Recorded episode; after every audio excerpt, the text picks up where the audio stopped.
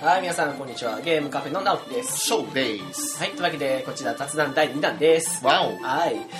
ねえ、どうですか、翔さん、最近なんかありました？まああの、連続収録だからな、最近何かあったってさっき話したんだけどね。うん、いや、なんか最近のニュースでもいいじゃないですか。ニュースですか。そうだね。まあ、プレイステーション4で新しいゲームを買ったってとこですか。また買ったんですか？またというか、あの、この収録の中では言ってないんですけど、はいツイッターでね、つぶやいて、バイオハザードオリジンズコレクション。ああ、そうでしたね。はい。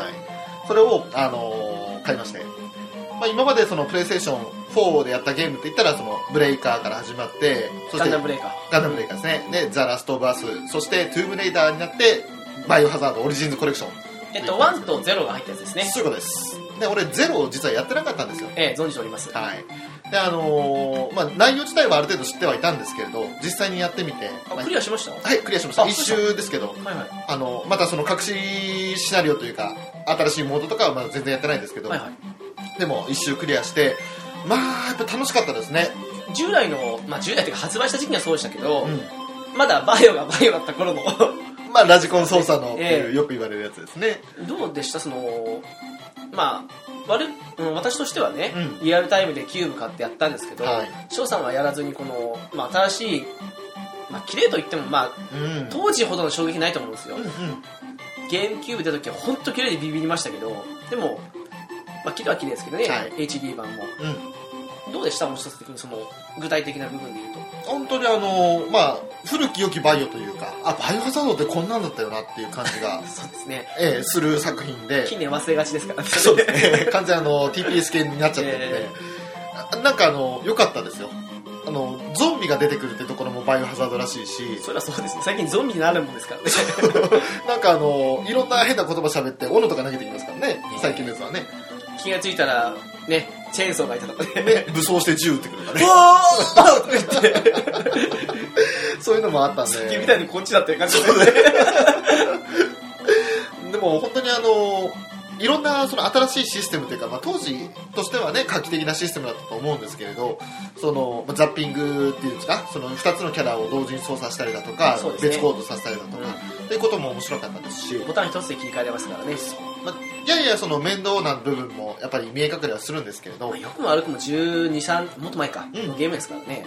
ね、リマスターしたって言っても操作性自体は大きな変化はないわけですそうですね、まあそういったところではね、あのわここめんどくせえなっていうところもありはあったんですけど、やっぱり楽しかったです、基本的に。うん。ストーリーも、そして内容も。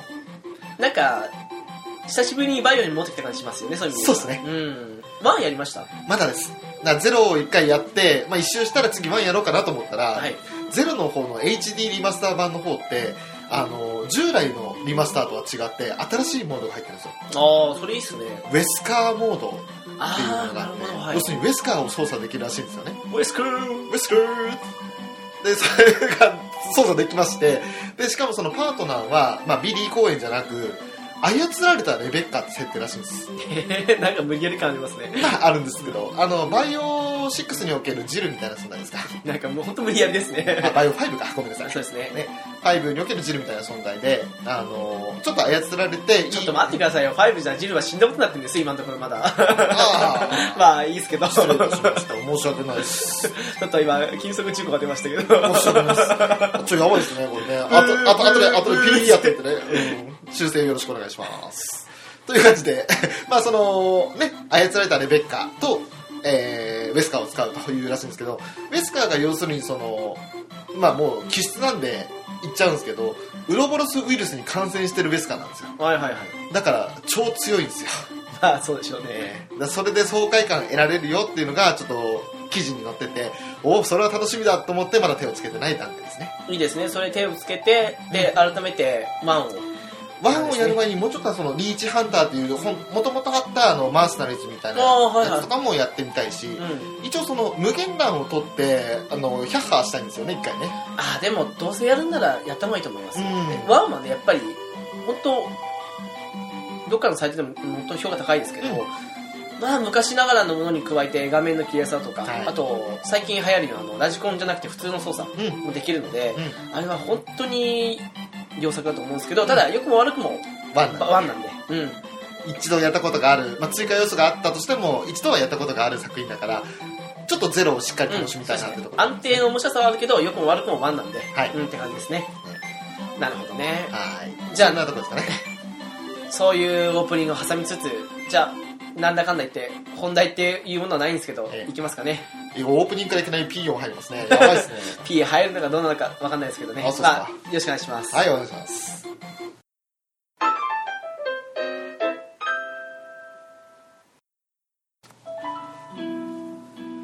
まあそうですね、うん。最近また、うん、大物がなくなったというかうん。プリンスなくなったんですよそうでしたね。びっくりでしたね。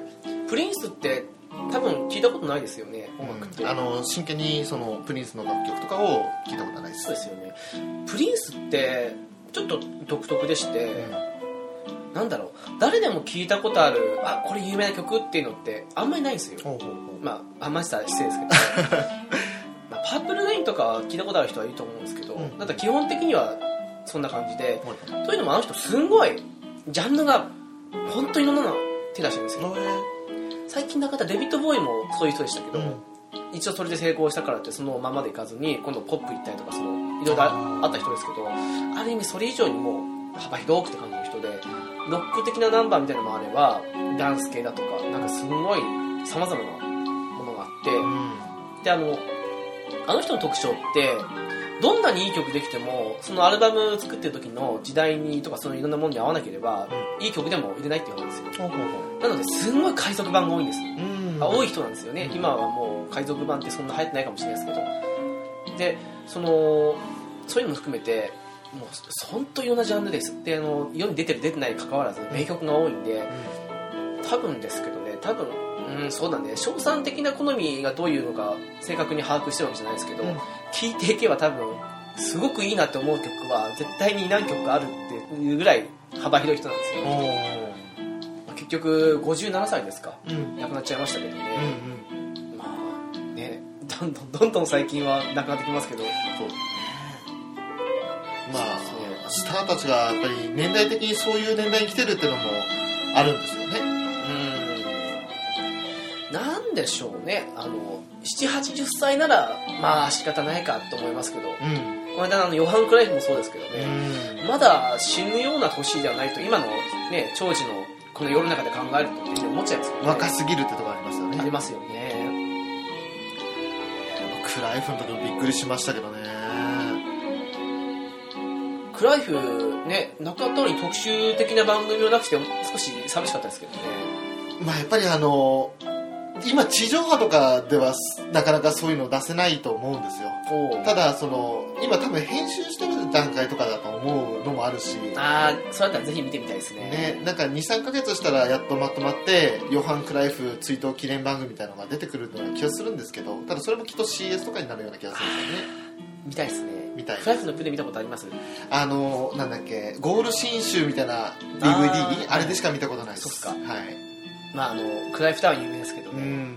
あの人でもあの当時って考えてもそうですけどテクニシャンですよ。なかなかすごいスルーパス的な感じ出したりもしますしね。ちょっとなんか時代に合わないというかその先進的なプレーをするイメージというかうん。そういうのはあると思うんですけど。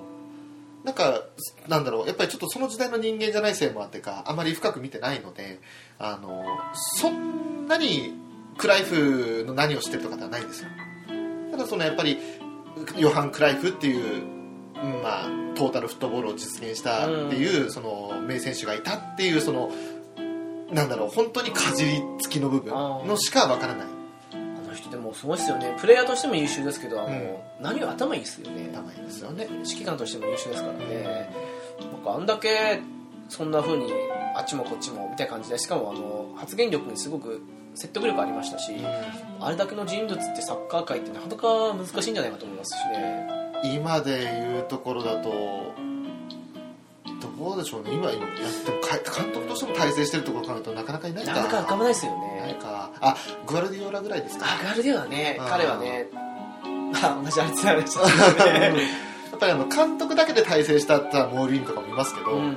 選手も監督もってなんだけどなかなかいないですよねあとはまあ制覇したっていう意味ではベッケンバウアーとかですか。あだってマラドーナはどう見ても選手だけっていうところがありますからね。監督としてはってところありますよね、そう考えるとでもクライフレベルって考えるとなかなかそうですよね。うん。ガルディオラでももしかしたらってペ思っちゃいップマンますよね。ペップマンって選手でしたっけ？ああどうなんですかね。ちょっとわかんない。監督としては優秀な監督だと思うんですけど選手だったかどうかは分かんないですよね。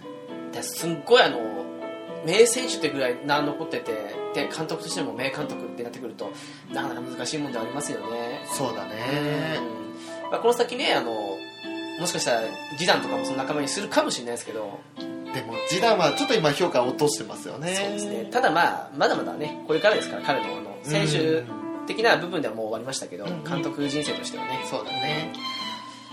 やっぱりあれはあの最近はほらあの野球とかでもそうですけど、うんセ・リーグがみんな40代監督だったじゃないですか、はい。若くないですよね。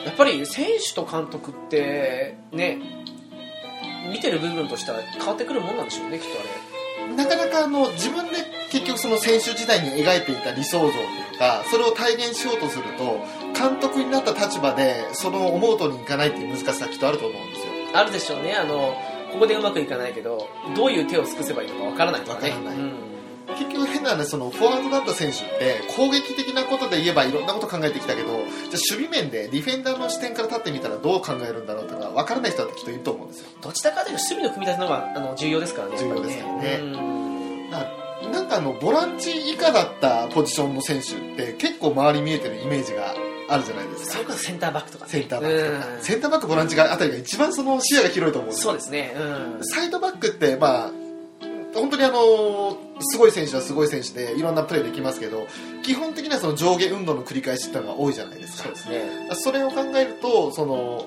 体力スタミナ系の方で頭を使うっていうプレーよりかはその相手が空いたそのスペースに対してどのタイミングで走り込めるかとかその木を見るのはうまいと思うんですけどまあ全体把握っていう意味ではちょっと足りない人もいるのかなって気がしますし。頭を使うっていうよりは体力を使う本当はそうですからね。ですよね。うん。使われる立場ですからね、うん、でそれ言ったらフォワードもそんな感じだし、それこそトータルフットボールっていうのはあの全員守備全員攻撃でしたけど、うん。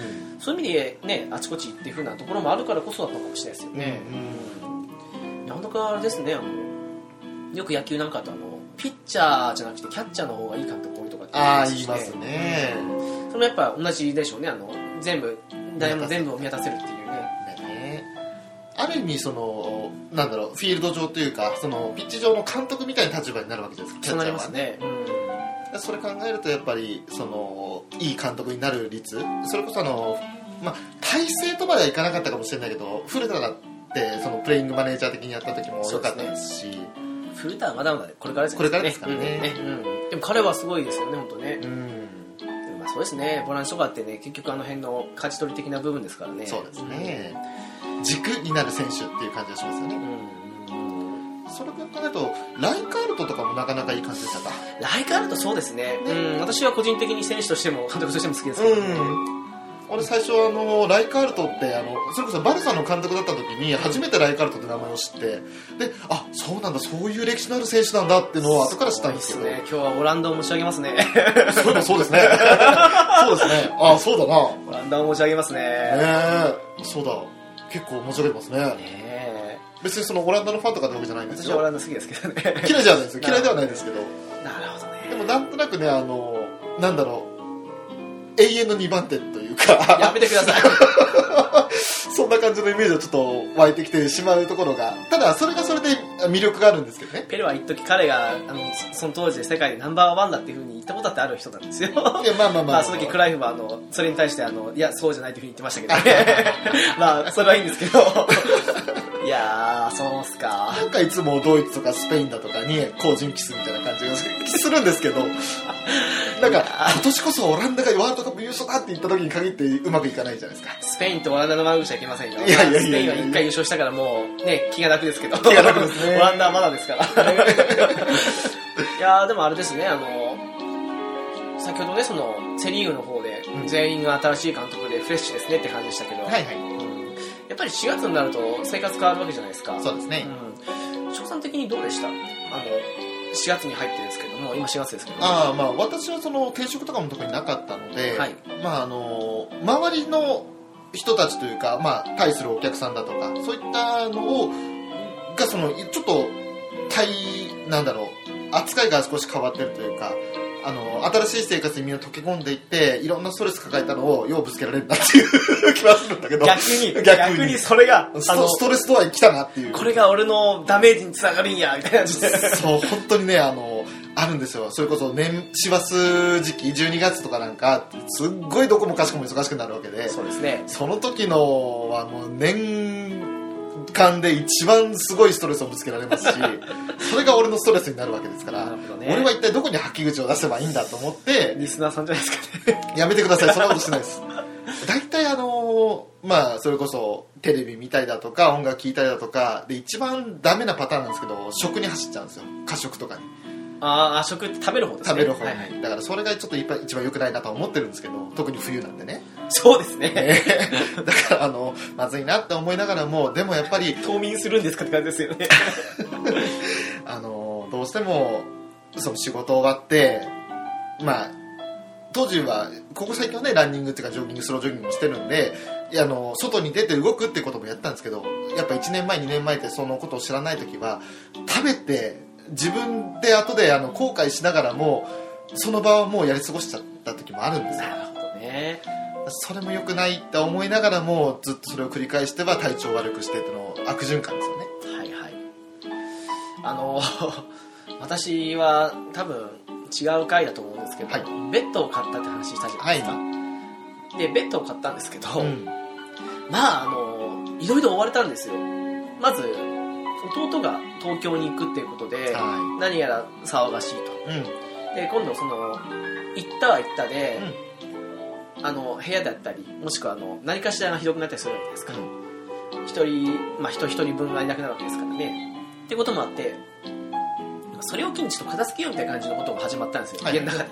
であのそれに巻き込まれる形で私もいろいろやってるうちにあそうだベッド買おうと思ったんですけど、うんであのまあ部屋の掃除というよりかは衣替えついての配置替えですよ。そうですね。っていうのがあって、はいはい。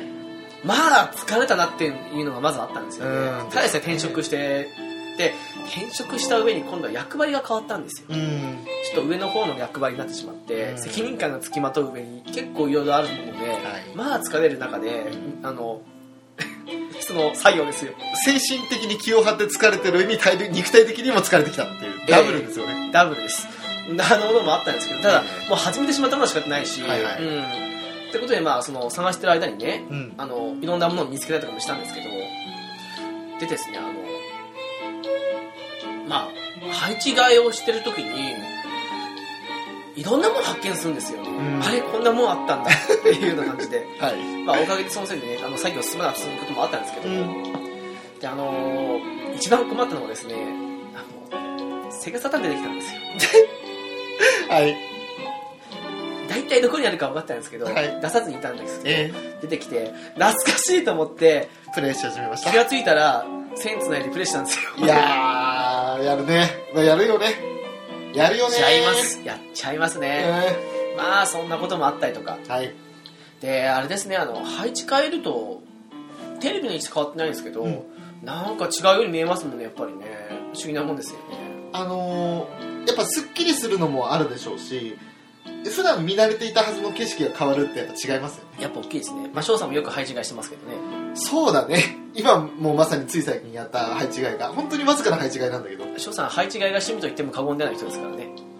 あでも一時期それあった。そうでしょ、うん。だってあの今でこそこうね、まあ、今収録してる空間って結構広く感じますけど、はい。前までねその洋服ダンスだとかさ本棚だとか裏背中合わせにしててちょっと狭い空間なイメージもあったんではい。それも考えると、うん、だいぶやってますね俺ね。ここ引っ越してきてから1年に23回ペースでやってますね。ちょこちょこと。やっぱそういうのありますからね。で あの本日私今この収録でしょあの翔さんの家来てるんですけど、はいはい。そんな間にも我が家には、はい。あの本棚とあとあのハンドクリあのハンドクリーナーですかね。コロコロですか？いえいえ掃除機的な感じ。あスティッククリーナー、ええ。うんうんが来てると思います。ああなるほど。いいですね。あれ便利ですよ。便利ですね。うちも持ってますけど。本当にあのちょっとした時にウィーンってやって。いや最近あの我が家でですねあのダイソンの掃除機買ったんですよ。マジで？高いじゃんあれ。そう思うでしょっていう話はまあこれしないんですけど。でもお高いんでしょ？ょみたいな感じの。なんか超うざったい流れが続くので、はい。やんないんですけど、うん、こともあって、はあやっぱりあのコードレスっていいなと思って、うん、いいよね。でうんあのダイソンほど高くないですけど、うん。ちょっとあの部屋の中軽くやるがえたら、あこれいいなと思って買ったんですけど、お今安いですね。ーあそうなんだ。あの普通のあの据える量は少ないんですけど、ん。普通のねハンドクリーナーですけど、はいはい。いくらだと思います？99パ。ー9908 2000円ですびっ円なんだってくりしました。声変わっちゃった。ええ。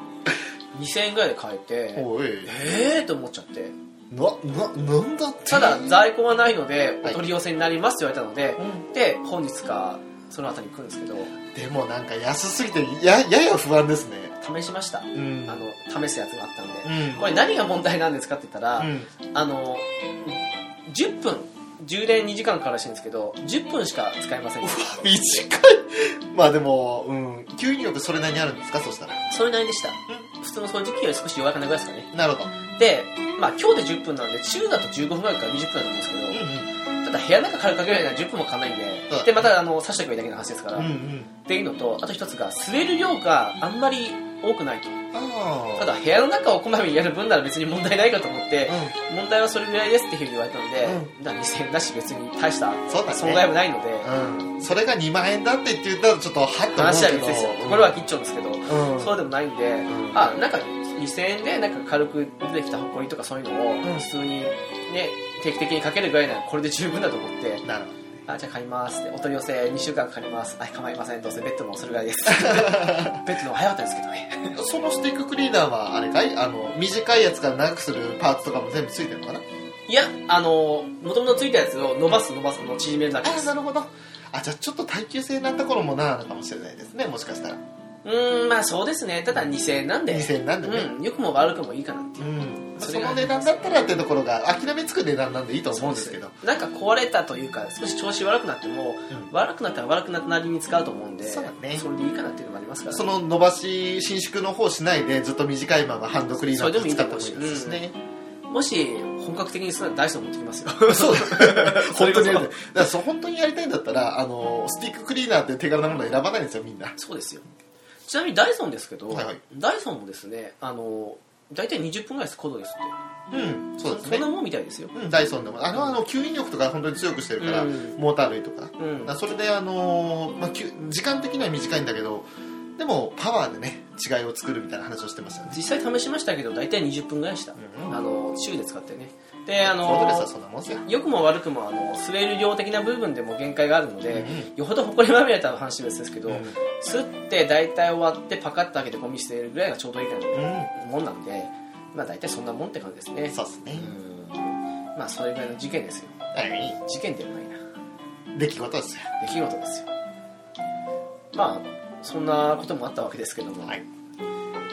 さっきね翔さん言いましたけどね。バイオハザードに買ったと、はい私ももう少しで買うんです。そうですか。バイオじゃなくて。はい。パワプロ買います。ああパワープロですね。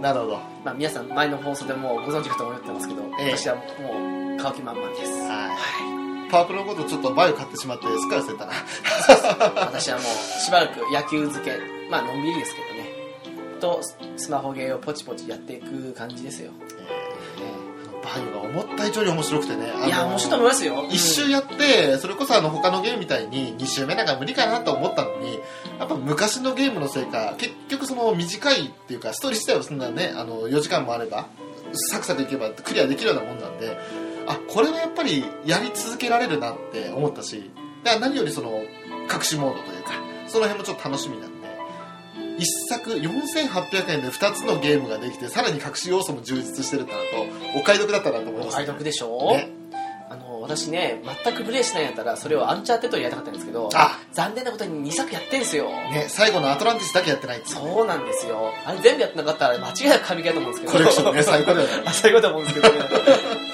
下手したらその新作よりは先にそっち買った方がいいんじゃないかというぐらいの神ゲーですけどね。むしろその復習をしてじゃあ行くぜ最後の海賊の秘宝だったっけ、ええ。あれ行くぜっていうところになるし。でああいうコレクションものって毎回何でもパターンですけどそうそう値下がりしない上に買取価格高いんですよね。そうですね。だから安心してできるってのもありますね。ね。そうなんですよ。そこなんですよね。でももうあっという間に5月10日になったらアンチャーテッド新作来ますからね。翔さん買うんですもんね。アンチャーテッド買います。だからそれまでのつなぎにバイオ買いましたですもんね、はい。つなぎにはもったいないそうですね。もったいなかったです。ちょっと俺つなぎきれないというかまだオーバーしてたような気がするんですよね。いいんじゃないですか。お金には困ってないですから。ゆっくりやって終わったらもし売るんなら見てもいいでしょうし。そうだバイオは意外と面白いからあのアンチャとりあえず発売日とかに買って遊んでアンチャーテッドって俺今のところ2周目できてないんですよどの作品も。アンチャーテッドは多分1日2日で終わると思います。よね。毎回のパターンで。ね、だから1回プレイしてあ満足したで1回手放してもいいかなと思ってるし。それを元手にまたね違うソフトってもあるし。アンチャーテッドこそ、うん。すぐ売るべきって言ったらあの、ね、根っからのファンの人に怒られますけど、うん。売ってもそれほどというかもうやった楽しかったさあ売ろうって感じのゲームになれるんで、そうだね。いいと思いますけどね。アンチャーテッドね私もねまずはアトランティスからなのかそれも思い切ってプレステ4のその新作海賊王でしたっけ？うん。に俺はなる。違う。の方じゃ の方をやろうかどうかってまああれ繋がってるようで繋がってないですからね。大体の登場人物も毎回同じですからね。ね。どうせまたサリーとかでしょ。いやまあサリは出るでしょうけどねあと そうだね出るとしたらあのエレナでしょ。いやそれもでもうそうだけど他にもあのミステリアスな女あ名前出てこない。黒いだ出てくるでしょうねきっとね。なんかいい感じとかね。でもいい感じに B 級を挑んでくれるからいいじゃないですかそういやあの B 級なのがいいんだよアンチャーテッドは。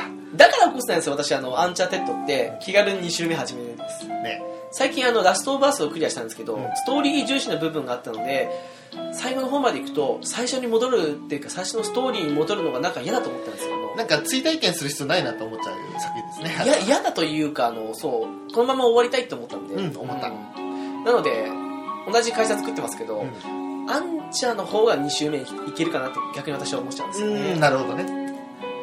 俺はどちらにしてもそのなんだろうまあこれはこれから話すトゥームレイダーの回でね語ってるんですけれどあのアンチャーテッドザ・ラスト・オブ・アスとトゥームレイダーってなんかちょっと肌が違うというか感じの作品で、まあ、ザ・ラスト・オブ・アスは本当にあの今直樹が言った通り一回やったらそれでもう自分の中で完結したい作品で。あれはステルスゲームですね。ね。うん。そしてアンチャーテッドはそれよりかはライトなんだけれどでもやっぱりその何回も繰り返しできる作品ではない。そのどっちかというとストーリー重視な作品だと。なんでしょう？アンチャーテッドってゲーム性の近い意味で言うならあの戦闘になった時のメタルギア5に似てるんですよああの雰囲気的な部分でね、はいはい。あのなんだろうメタルギア5はステルスゲームですから基本的に隠れたりするゲームですけど、うん。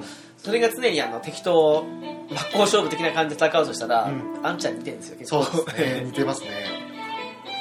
それに比べてのトゥームレイダーなんで個人的には。トゥームレイダーってあのストーリー的にはさほどではないかもしれないんだけどもちろん面白いんだけどでもそのストーリー性重視じゃなくアクション性というかゲーム性重視なんであれは逆にあの1回クリアしてもコレクション集めとかより楽しくできそうだなって。いうトゥームレイダーって、あの個人的にですけどジョリー・アンジェリーナじゃないですか。ま あアンジェリーナ・ジョリーですね。ええ。はい。彼女の映画と、はい。あと本当の一作目、はい。プレスだと思うんですけど、えのに触れた以外では私全く触れてないんですよ。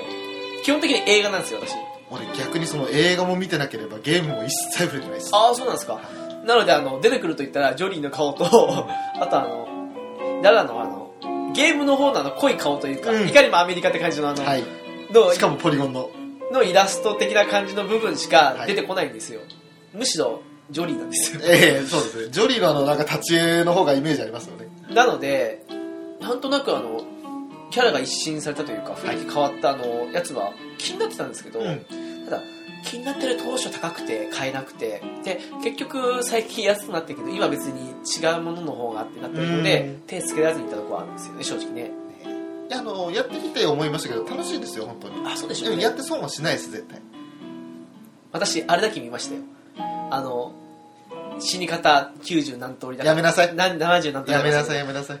あれし死ぬパターンが限られてるみたいですもんねパターン的にね。そうですねその死ぬパティーンを全部見ましたよ。いやーもうかわいそうなシーンが多いんですねそれちょっと本編の方で語ってるんですけれどおおそうなんですね、はいあの切なくなるというかやばいララをこれ以上死なせたらいけないって思っちゃう。ごめんなさい私全部見ちゃいました。あのアンチャーテッドの場合ってネイトが「あー」っつって死んでいくのは ちょっとやめてその酔っ払いのやつみたいな感じなんかあのいなんかネイトだから誤解を招くよなあったんですけどララの場合って本当にむごいというかあの死に方がねちょっとリアルチックなところもあったりするんで。確かあれ物語的にはあの、はい。初めてのそうですよね。あの全てのトゥームレイダーの原点って原いうところに初めですもんね。フォーカスしてますね。そこまでは調べたんですけど、はい。結局買わずじまいという。ただいつか機会あったらやってみたいなと思ってますね。もうあのララ綺麗っすよ。可愛いっすよでも演じてるのが海田さんなんで。あー。なかなか。何その何そのデモっていいじゃないですか。い やだからその可愛いとかその綺麗とかだけじゃ収まりきれない魅力があるんですよ。本当か？って感じの今なまあいいっすよ。あのまあ別に海田さんが可愛いキャラ演じられないとかそういうことじゃないんですよあ全そうですか あの可愛い見た目とかグラマラスなボディに対して海田さんの演技力が光るララなんですよ。だからもうララの魅力が半端ないです。なるほはい、そこら辺はちょっと本編で語らせていただいたんで、はい、ぜひと思ってますね。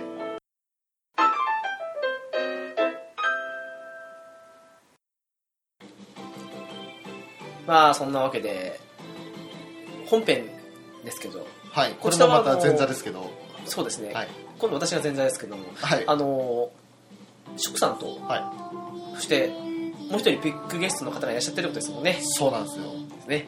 ビッグゲスト本当にあのなんかって感じですけど。よくわかんない。どどういうことだろうなんか今妙にファイティングっぽそうなんですけど。そうですね。あのなんかファイッって感じの？なんだろうね。あのこんな感じのやつなんですよね。ゲッつって。なんかあの黄色いジャケットが着てなんか言ってた人を思い出すような名前のっていう感じなんですけど全部ジェスチャーでやってるから伝わらないっていうね。ゲッツでガッツですか？ゲッツでガシーンって感じですかね。うーん多分なんかパイルダーオーンとかしそうな感じの。マジっすか。ね。マジンガーですか。ダメだやっぱりあのこれはね無理だわ。あの表現しきれない。まああのまあ本編聞けばわかりますよ。えポッドキャストの宿命です。姿が見えないから何やってもわからんジェスチャー。それを言葉で使えあの伝えるから翔さんの仕事でしょ。仕事じゃないっすよ。仕事じゃないっすよ。まあそんなわけでね、はい。あの前座の我々むしろ私終わりまして、そうっすね。うん、今回は翔さんとそのビッグゲストさんのお二人のはい。対談ということで、そういうことです、はい。もうその方に紹介していただいたトゥームレイダーを2人で話させていただいて。そうですね、はい。まあ機会があればとかぜひ作りたいんですけど、はい。後日ねラストバースの方もそうっすね。その方を交えて3人でお話できたらと思ってますので、はい。そちらもあの、まあ、ちょっといつになるかわかんないですけど、まあ、今年の少なくともね夏ぐらいまでには撮りたいなと思ってるところがあるのでそうですねお楽しみくださいませ、はい。では本編スタートです。どうぞ。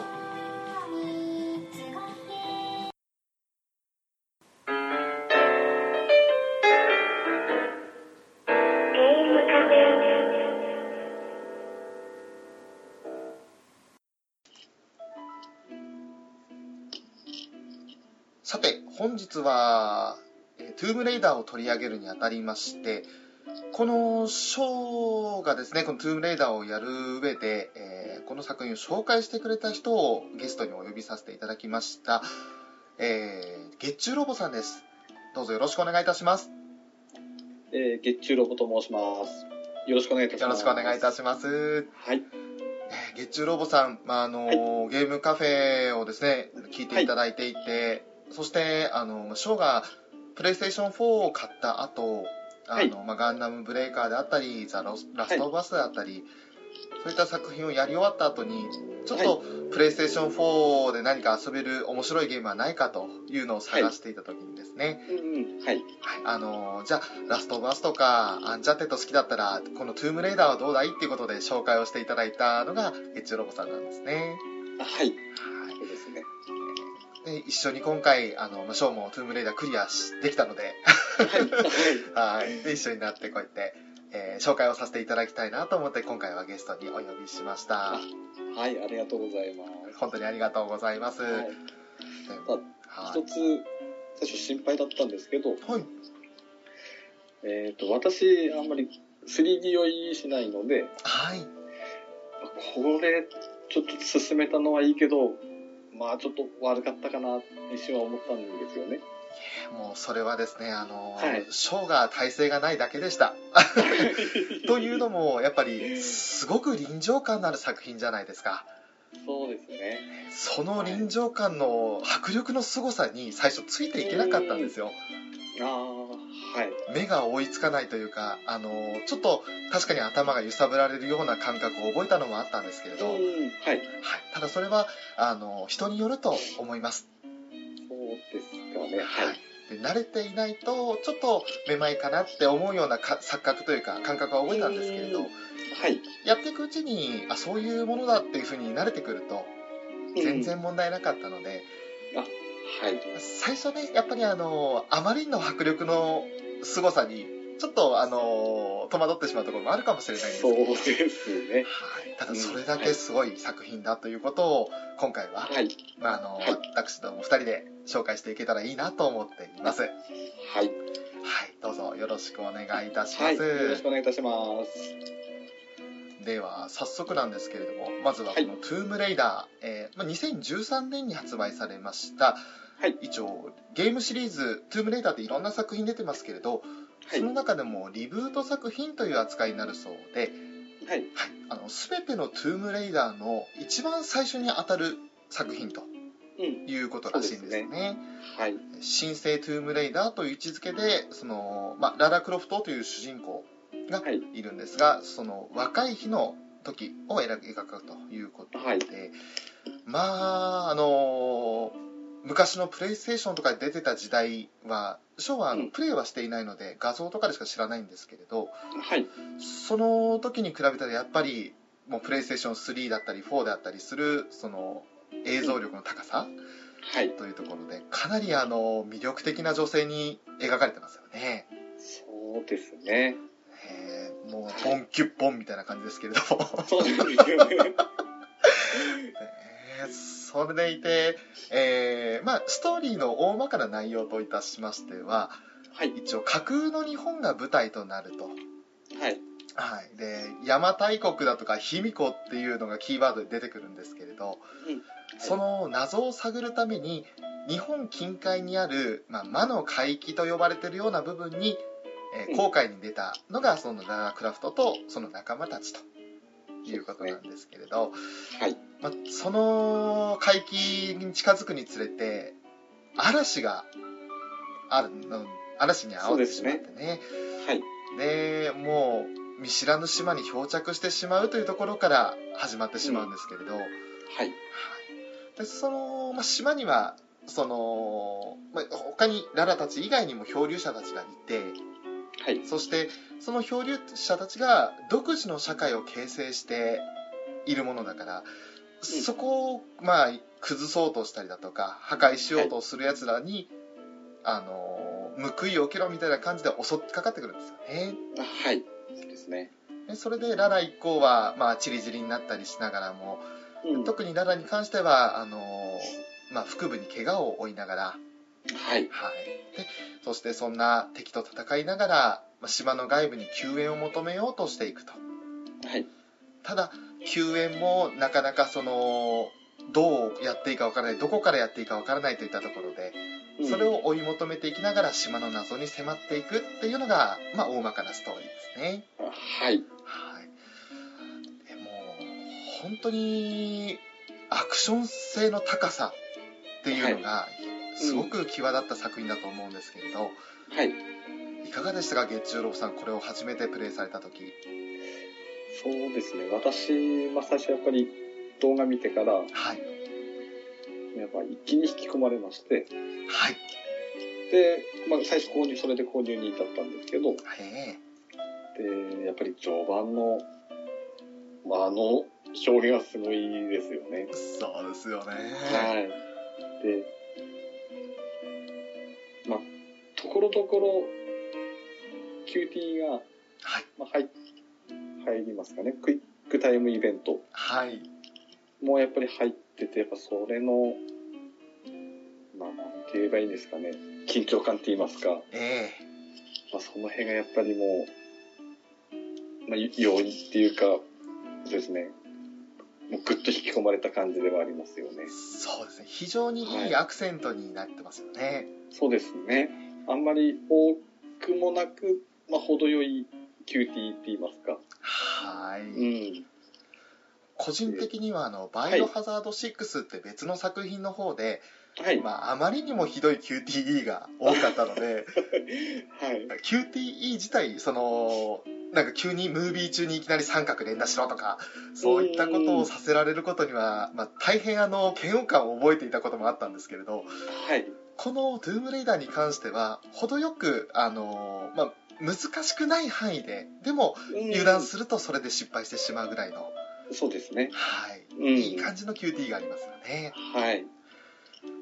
えそして、もうやっぱり、なんでしょう、ジャンプするだとか、はい。壁にそのの壁登るだとかはい。そういったことあと壁蹴りして二段ジャンプ的な感じで、うんあの上に飛び乗っていくとかはい。そういったそのまあ引き合いに出してしまうとまた違うと思うんですがうん。ラストオブアスであったりアンチャーテッドとはまたちょっと一線を画したアクション性が楽しめる作品というところ。はありますよね。はい。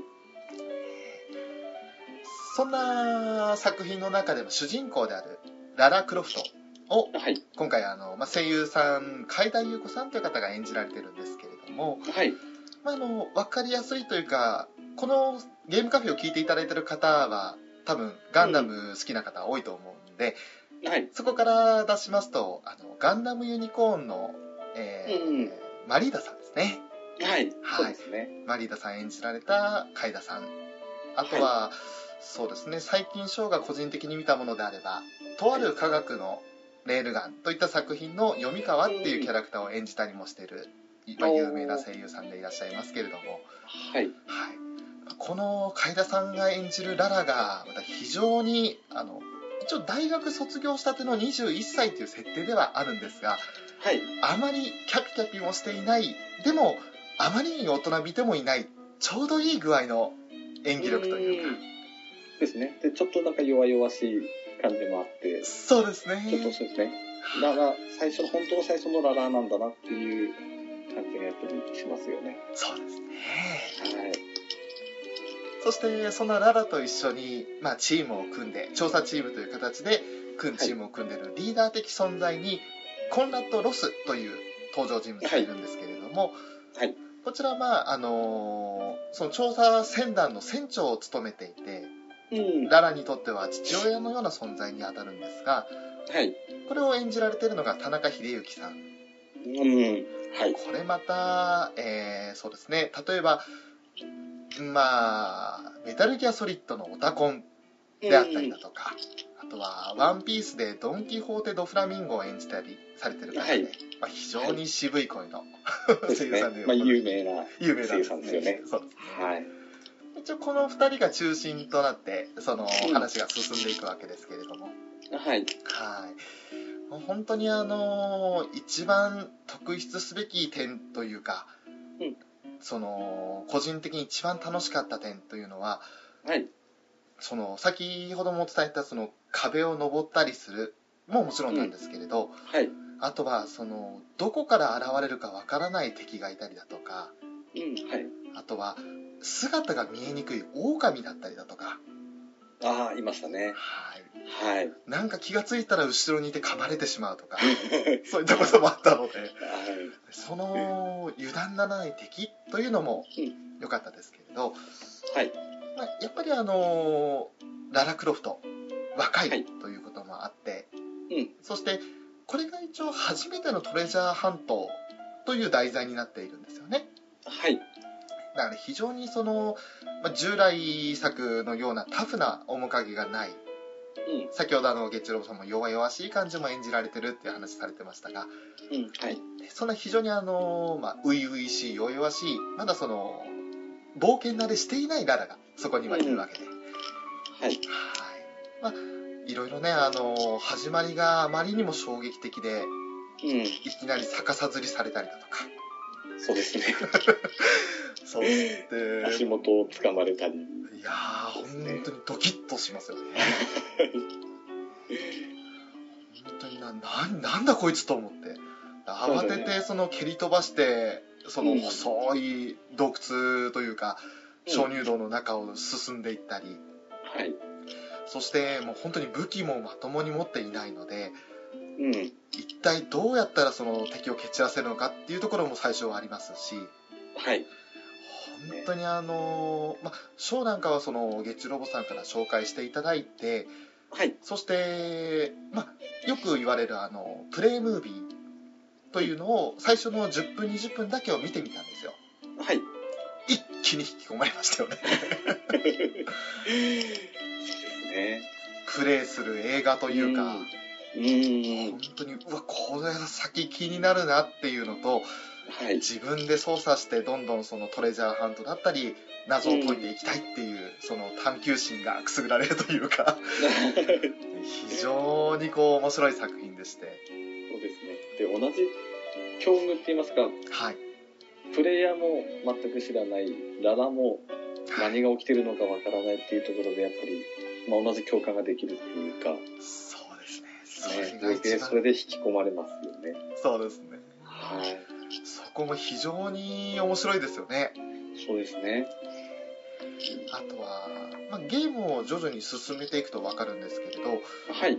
例えばその、まあ、アイテムちょっと重要そうなアイテムなんかを拾った時にうん。やっぱりその考古学者の端くれというか卵というか、そのいろんなその持てる知識をフル動員にしてはい。ちゃんとフルボイスでこのもの異物というか、まあ、レリックと呼ばれるものなんですけれどはい。これはこういったものだっていうことをまあ独り言のようにつぶやくうん。シーンもあるんですけど、それがまた非常に臨場感があって面白いんですよね。はい。うん。いいですよね。ねはい本当に、まあ、それまであのたとえ敵に追いかけられていて瀕死になろうが何しようが冷静に語るっていうのもちょっと 面白いところではあるんですけれど、はい。まあ、あのそこはゲームだなって思いながら あとは、まあ、やっぱりその謎の島に漂着してしまうということもあって、はい。その島で過去に一体何があったのかうん。といったようなことがその、まあ、バックストーリーというんでしょうか、うん。そういったことがはい。分かるその、まあ、ドキュメントメモであったりあの、うあるいは石板というか壁に書かれてるその壁画であったりはい。そういったところからそのいろんな情報を仕入れていって、うんそしてどんどんどんどん真相に近づいていくはい。その真相に近づけば近づくほどあなるほどあの時のあのアイテムはこれを指し示していたんだっていうつながりも見えてきますし、うん。はい。そあとは、まあ、やっぱりトゥームレイダーってだけあってその、うん宝物を探し出すっていう楽しみもあるわけですけれども、はい。この辺でその、まあ、パーセンテージで入手した個数であったり、はい。そして達成率であったりうん。そういったものも表示されてあもう今70%までやったんだじゃああともう少し頑張ろうっていうふうにうん。目標にしてその探索を進めていくことができるっていうところも分かりやすかったですよね。はい。で、あと、まあ、これちょっと、あれですね、まあ、はい創作、探索の、って言いますか、はい。まあ、トゥームレイダー独自って言いますか、 insti、instinct はい。を使ってっていうのが、またなかなか良かったですよね。そうですね。はい。まあ、ちょっと、一そうですね。はい。まあ、わかりやすく言うと、なんていうんですかね、まあ、謎解きに使う、まあ、特殊能力って言いますかね。そうですね。はい。まあ、光るオブジェクトに何かヒントがあるっていう能力って言いますか。はい。うん。なんというか、その、一瞬周りが、まあ、白黒に変わるような演出があるんですけど、うん。その白黒になった先に、例えば、そのまあピッケルって言って壁をよじ登るときに必要な道具があるんですがはい。それを引っ掛けられる壁が光っていたりだとかはい。あとはアイテム、まあ、ちょっと見づらい岩場の影とかにあるようなアイテムとかがうん。光って見えたりするっていう、まあ、ゲーム独自のゲームらしい特殊能力というところですね。で、場所によって、燃やさなくちゃ通れないっていう場所もあって、はいえーまあ、そこでちょっと悩んで、で、そのスキルを使うことによって、あ、ここ燃やせば通れるんだっていうのも分かるっていうのが、そうですね。そうですね。そういったまあ謎解きって言いますか？はい。えゲームクリアのヒントにもなるうん。ね。非常に便利な能力ですね。はい。そういったものを駆使しながらもでもうん。それでも序盤はもちろん簡単なああそこを壊せばいけるんだあそこを登ればいけるんだってところもあるんですけれど、はい。やっぱりストーリーを進めていくとそうはいかねえよというようなそうなんですよね。ここまではチュートリアル的に簡単に進めさせたけど今度はじゃあこことここを複合的なその今まで覚えたことを複合的に使ってクリアしてみてねっていうようなうん。そういったアクション性の高いストー、はいあのステージ展開になっていくので、はい。あの簡単にはクリアできないというか迷いますよね。そうですね。うん。は謎解きがやっぱり、まあ、楽しい反面やっぱり悩むっていうのもあって、まあ、ちょうどバランスが取れてるっていうのもあって、い、えで、それがクリアした時のやっぱり達成感っていうのもやっぱり格別ですよえね。そうですね。はい。本当にあの臨場感に加えてしっかりゲームしてるっていう感じが味わえるので、はい。あのまあ決してこれは悪い意味じゃないんですけれど、アンチャーテッドとかだとやっぱりプレイする映画っていうそのキャッチコピーはあったんですが、うん。はい。本当にどちらかというと映画寄りな感じでストーリーだとか、そうですねはい、あのキャラクターの魅力だとかそういったところでは、やっぱりアンチャーテッドとかの方が上かなって気もするんですけれどはい。ゲーム性って意味では明らかにトゥームレイダーの方が上だと個人的な断言できますうん。そうですね。アクション性が強いですね。そうですねはい。それでいて手に汗握る展開というか、そうなんですよね。はい。まあ、例えてしまうとあれ、あれなんですけど、はい。えーまあやっぱ、アンチャーテッドとかだと、まあ、ネイト主人公じゃないですか。はい。でやっぱトゥームレイダーはやっぱりこの、か弱いまだ、冒険も未熟なララっていうところがやっぱりこう、まあ、緊張感といいますか、えすぐ死んじゃうんじゃないかっていう、ドキドキ感もあって、そうですねあとネイトに比べてやっぱり、まあ、ネイトってちょっとおちゃらけたイメージがどうしてもあるじゃないですかああ、そうですね、はい。だからそれに比べてそのより緊張感が増すというかそうですね。やばいララがピンチだって自分で何とかしなきゃっていうふうにそれを思ってしまうというか ネイトだったらなんか「おいおいおいおい」とかって言ってかわすんだろどうせみたいな感じでそうですよね。気楽に見られるんですけれどはい。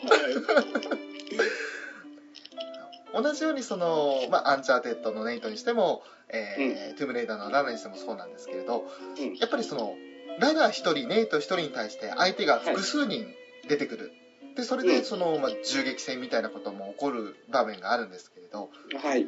ただそのどちらのゲームにも共通して言えることで、うん基本的にその使える武器がやっぱり限られてくるとはいいうの。と、まあ、あの難易度によって弾の心配はない場合もあるんですがうん。非常にその弾丸たの弾数が残り少なくなっちゃってはい。なんとかその接近戦で倒さなければいけない場面も出てきてしまううん。というところも踏まえると、どれだけその相手に見つからないように相手をその制することができるかはい。っていうところも重要になってくるその地形を利用したりあとは、まあ、これから紹介していきますがスキルをうん極めていって、はいそして相手をなるべく一撃でそのダウンさせられるような技を覚えさせるうん。はい。といったことも、まあ戦術として、あのどんどん覚えていかなければいけないっていったところもうんあるので、まあ、本当に、あの難易度的には決して低くはないですよね。そうですね。やっぱりステルス要素も、まあ、若干あるので、はい、この辺は、まあ、やっぱり個人の考え方にはなっちゃうんですけど、ええまあ、静かに殺していくのか、銃撃戦で強引に前に突き進むのかっていうところがやっぱり駆け引きにはなってきますよね。そうですね。はい。個人的には乱暴になることが多かったんですけれど、もう絶私、逆ですね。こそこそこそこそね。はい。ソリッドスネークを目指しましたソ。リッドスネークのように、はい。そうですね。でも結局やっぱり見つかって、はい。まあ結局銃撃戦にはなるんですけど、はい。一部その絶対に見つかっちゃいけないところっていうのもやっぱりゲームの中ではありまして、はい。そこで、まああの、どうしてもどこから進んでいいかがわからなかった時に、うん。間違ってその、ハンドガンを一発ポンと撃ったんですよ。はい。そしたら、あっという間に囲まれて、本当にあの、いや、どうやったらこれクリアできるんだろうって、あの、投げ捨てたくなりましたね、一回。あわかりますね。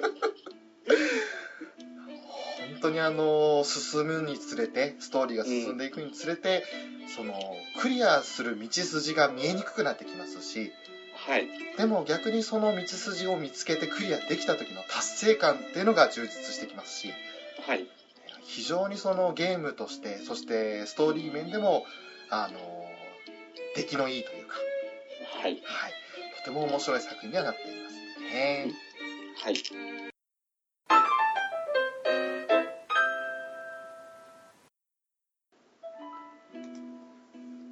さて、えー続きまして、まああの先ほどスキルの話を少ししてみようという話をしてみましたが、うんまああのこのゲーム特有のその進めていくとスキルポイントといったものが手に入っていって、はい。そして、あの3つですねスキル種類があるんですけれどもはい。基本的にそのまあアイテムを発見しやすくしたりあるいははい。手に入るそのアイテム量を増やしたりするサバイバル能力と、はい。そして射撃武器に関してその強くする例えばハンドガンの威力を上げたりだとかはい。そしてショットガンの収束力を上げてダメージを増やしたりだとかはい。そういったいうスキルを上げるためのハンタースキル、はいそ。してさらにはその格闘戦に関するファイターのスキルうん。というのがそれぞれ用意されているわけなんですけれど。はい。これはあの個人的には最初、まあはい。どれから取っていいのかなっていうのが分からなくって。ああ、はい。自然とそのやっぱ攻撃力大事かなって思いながら。銃とかでそのハンタースキル射撃武器に関するスキルを中心に最初は取っていったんですけれど、はい。月中ロボさんは何かこだわりあってどれから取ったとかってありましたか？私も最初射撃系、やっぱハンターは取ってたんですけど、はい、中盤ぐらいですかね。うん、から、まあ、ピッケルでの接近戦が結構、まあ、私のプレイでは多くなってきたので、はいまあ、その辺からファイター系をやっぱり強くしてっていうか、はい、取ってきましたね。ピッケル、まあ、本来であればその壁に引っ掛けてあの、うんまあ、石壁を登ったりするための道具として出てくるんですけれどあはい。それを使うことによって相手をスタンさせることができたりする技があるんですよねはい。それがまたその弾の節約には非常に有効な武器になっていて、うまあ、あの複数に囲まれてる状況ではさすがに難しいところもあるんですけどん。そうですね。1対1あるいは相手が後ろ向いた2対1の状態うん。だとはい。そのステルスで近づいていってそしはて1人あの締めてうん。もう1人に仕掛けるっていう感じができたりする技なんですよねはい。これで個人的にその思ったのがはいやっぱりその射撃武器格闘武器っていうのはおいおい必要にはなってくると思うんですけれどはい。あの序盤って結構その敵がいないシーンっていうのもあるじゃないですかはい。もしくはその武器がまともになくてうん。そのスキルを育てても使う武器がなかったりとかああ、はい。はいあの、まどうしてもその相手にその武器を取られたりしてしまうようなことも多いのではい。そういった時にそのサバイバル能力の方うんで例えばそのアイテム量を増やしたりあとはい発見しやすくしたりっていうのも、これも序盤ってやっぱり必要な能力になってくるんですかね？そうですね。やっぱりあの、サバイバーにあるサバイバリストはいっていうのが動物の死体やええ食料を回収したときに、経験値が確か増加するんですよね。そうですねはい。でこの辺も結構やっぱ序盤だと、まあ、取っといて、ですね。や野生の動物倒してはい経験値上げるっていう効果もあるので、ええまあこの辺もやっぱ大事になってくるのかなっては思いますね。ですねはい。やっぱりその経験値が増えるっていうことは、それだけレベルアップに近づくっていうことになると思うので、はい。どれだけその序盤で一気に強くするかっていうのは、やっぱサバイバル能力にかかってくるのかもしれないんですけれど、はい。だからといってサバイバル能力だけを上げていくと、やっぱ実際に戦う時になったら今度弱かったり。そうなんですよね。う、この、どっちにも、ね、どうしたらいいんだろうっていう、非常に葛藤ですよね。はい。あとはそんなスキルを、まあ、生かすための広大なフィールド。これがもう今回の作品の醍醐味だと思うんですが、はい。特にあの、まあ、銃、そしてピッケルといった、その、接近戦武器、はいそういったの以外にも、特筆すべきというか、一番目立って活躍するのは、弓な気がするんですよ。ああ、そうですね。はい。弓は大事ですよね。もちろん攻撃面でも大事というか、まあ、なんでしょう、ショートガンとかに比べたらもちろん威力は弱かったりするし、うん。あとは、あの、ライフルとかに比べたら射程は短いっていう欠点もあるんですけれど、はい。なんせその弓が一番優秀なのは、その、矢先といいますか、矢の先に火をつけて、うん。そしてその火矢のように撃つとはい。いうやり方もあれば、弓、その矢の、あの、こ一番後ろのところにロープをつないで、はい。遠く離れたその矢を突き刺してロープをつなげられるようなところと、そのうまくつないでロープウェイのように、あのロープを張らせると、それによって次のステージに進んでいくことができるっていうのもあったのでうん。はい。非常にこの辺がそのトゥームレイドする上でのアクション性の高さにつながってくるのかなって感じはするんですが、そうですね。で、あと弓はやっぱり、ステルスアクションにすごい向いてるんですよね。音が鳴らないですからなねらないので、これ結構、侮れないっていうか、やっぱりすごい使えますね。ちょっとあの後ろを向いてる34人いるところで一番遠いやつからちょっと頭になってゆっくり弓1本ずつ引いていくって感じだとはい。知らないうちにポンポンと倒せてで最後の方はやっぱり気づかれてしまっても気づいて、なんだって言ってる間に仕留めるということもできますねですうん。まあ、頭数を極力減らしてはいって感じで使いますね。そうですねはい。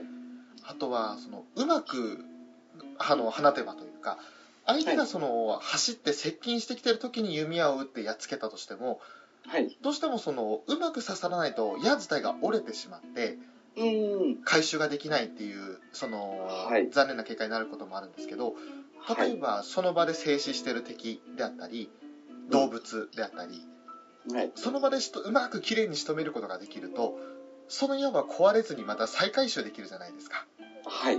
それもまたその、まあ、リサイクルっていう感じだとそうですね。え ー弾丸があの無駄にならないというか使ってもまた戻ってくるっていうところも利点になったのかなって気がしますねはい。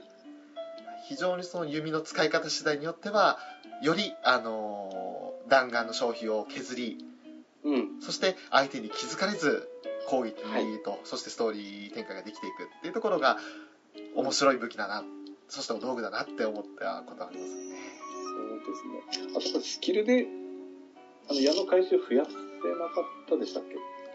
あったと思います。あのあと矢が壊れにくいみたいなことも。壊れにくくなるんでしたっけ？はいあったと思います、あれつけてからやっぱりますます弓はもう使えますね。はい。弓自体もどんどんどんどん進化していくんですよねそうですね。最初はなんかあのどこかの骨と糸をひ組み合わせたような弓なんですけれど最終的にはそのなんでしょうアーチェリーの選手が使うようなうん。すごい。いあの立派な弓になったりだとかそうですね。そういった形でどんどん進化もしていきそれに応じて射程距離も長くなったりだとかはい。あとまあその普通の矢だったら刺せないだろう岩壁に弓を刺したりだとか。そういったこともなっていくので。ストーリーが進むにつれて徐々に徐々に弓の進化もしていくとうん。あと、私が好きだったのが、はいあの、ライターを指につけるあのシーンああったじゃないですか。あはいありましたねちょっとネタバレになっちゃうかもしれないんですけど、はい。あのシーンがすごい好きで、あ、え？ライターで進化するんだっていう感じがやっぱり、すごい良かったですね。あとはもう、ちょっと先々になってくると、その、矢のおかげで救われるシーンもありますよね。うん、そうですね。えー一体どんなシーンかはあえて言わないですけれど、えーこの弓矢があったからってところがありますので、うんそうですね。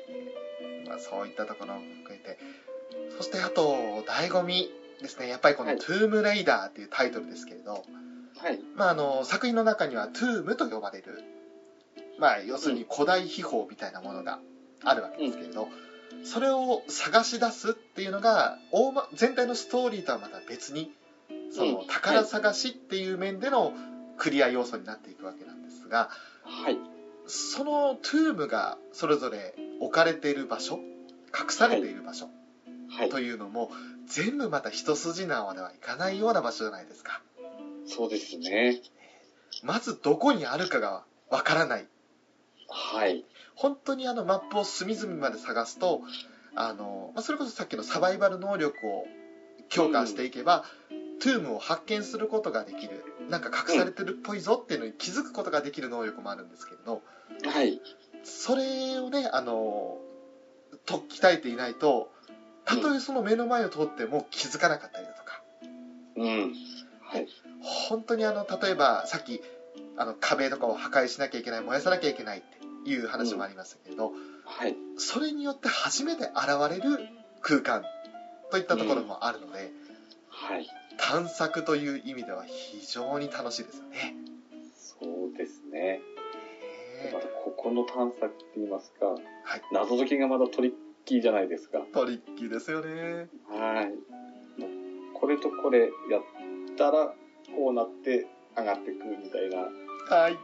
なかなか、そうですね。難しいと言いますか。そう。あの、考えてみれば、あ、なるほど、こういう風にやれば、あそこに登っていけるんだ、とかっていう、その、理屈としては最終的にはわかるんですけれど、はい。果たしてその理屈に何をどうすればその目的の場所に行けるのかってところに気づくまでが楽しいですよねそうですね。例えばまあ荷物というかその重しになるものを投げて、はい。でその、まあ、リフトのようなものがあるんですけれどはい。それを下げてでそこに乗りはい。重しを落としはい。そしてまたちょっと別の場所からジャンプして飛び乗っていくだとかはい。はい。その謎解きプラスアクションをうまく組み合わせたその、うんトゥームの隠し場所っていうのが多いのではい。それがまたそのなんでしょう3段階ぐらい段階を踏まないとクリアできないようなそうですね。非常にその見つけただけじゃない見つけて、うん。あこういうアトラクションがあるんだってところでまた新たな発見というか、自分の力と今まで培ってきたその技術が試されるっていうところがあるのはい。でうん そこもまた楽しいですそうですね。本当にあのピッケルというそのはい武器、武器というか道具ですかはい。も重要になってきますしうん。弓も大量にその使うシーンが出てまいりますしはい。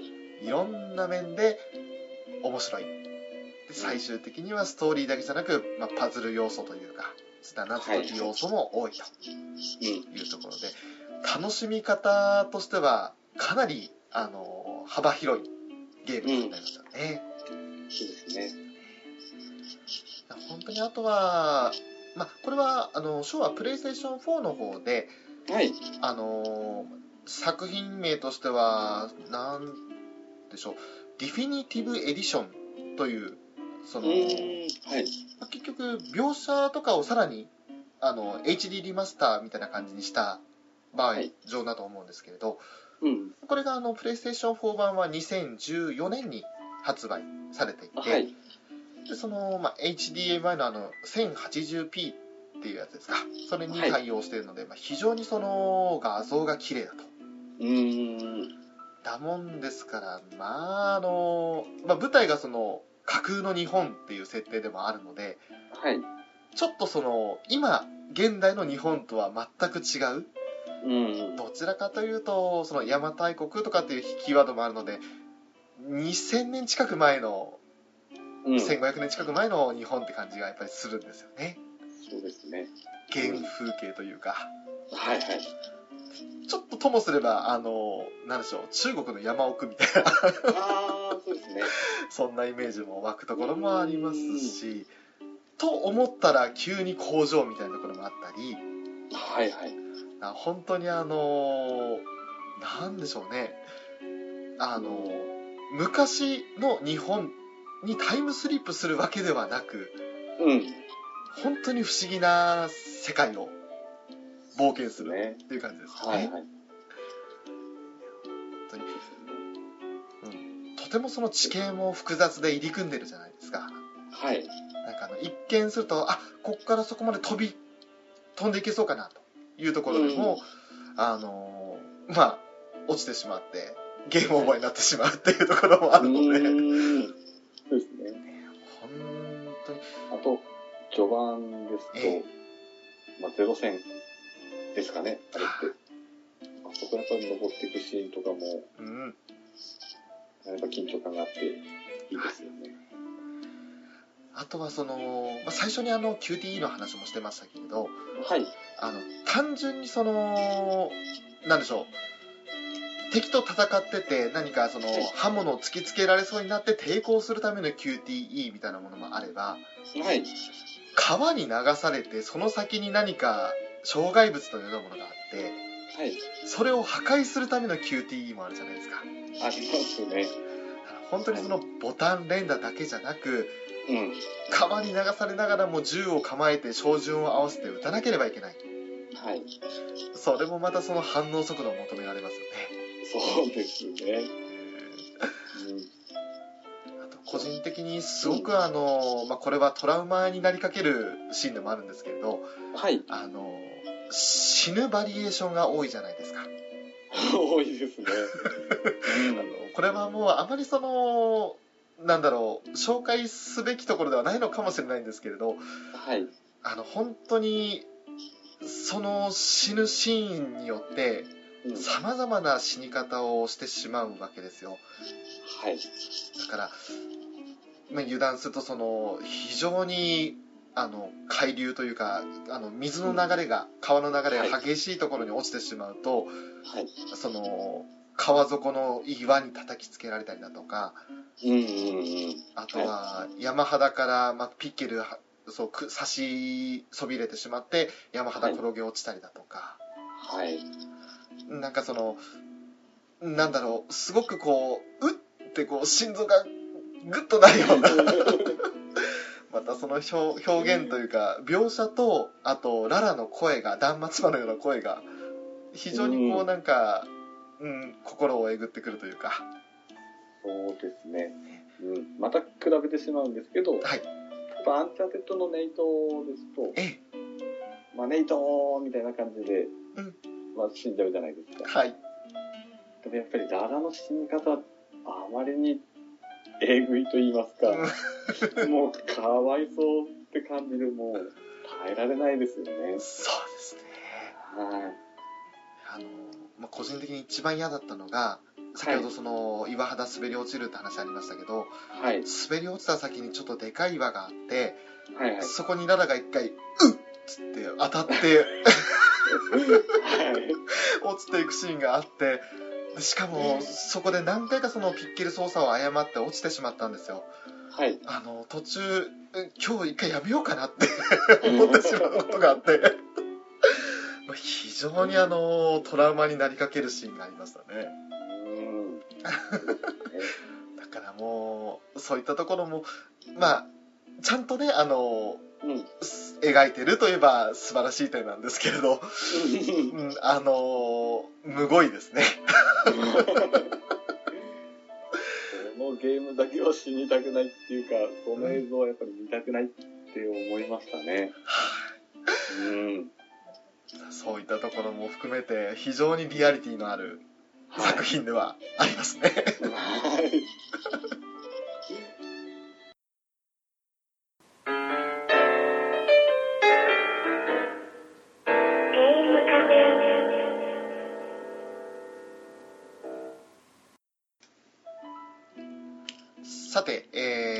までいろんなそのゲームの内容で、まあ、内容にあまり触れずにその、はいシステム面だとかそういったところをちょっと話していきましたけれども、はい。まあ、やっぱりあのこの作品自体は基本謎解きというか、まあ、はいネタバレしてしまうと面白くない作品ではありますので、はい。はい、そこはもう今回は避けて通っていきたいとは思うんですけれど一部だけライターの件は、ちょっとネタバレにはなってしまったんですけど。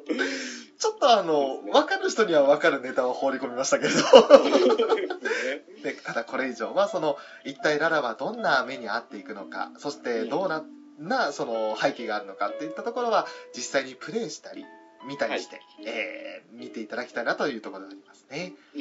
はい。そんな中であの、まあ、最初ララとそしてロスの話はしましたけれどはい。その2人以外にももちろんその調査団のメンバーはいましてはい。その中でまあそうですねあの存在感的にはかなりはい。やかましい部類の存在感があるんですけれども、えー一人がですねその博士がホイットマン博士というのがおりまして、はい。はいその、まあ、演じていらっしゃるのは島田敏さんということで、うん。えーとまあ、有名どころで言うと、まあ、またガンダムになってしまいますが、はいハプテマス・シロッコ、そうですね。まあ、あのちょっとハスキーな高めの声で、あのいろいろとごたごた文句を言うんですよ。ね でその文句を最初からいろいろケチつけたりだとかやれ。昔からね覚えてますもんね。ねはい。この件この調査の件のスポンサーは私だぞみたいな感じで言ったりだとか うるせえよお前よみたいな感じになっちゃうところもあるんですけれどうーん。まああのいい感じにかき乱してくれる登場キャラクターといいますかね。ははいい。重要な役どころに含まれてくる登場人物ではありますね、はい。ただ個人的に月中ロボさんあのホイットマン博士っていうのはどう思いましたか？いや、もう私も、出だしからやっぱり嫌いでしたよね。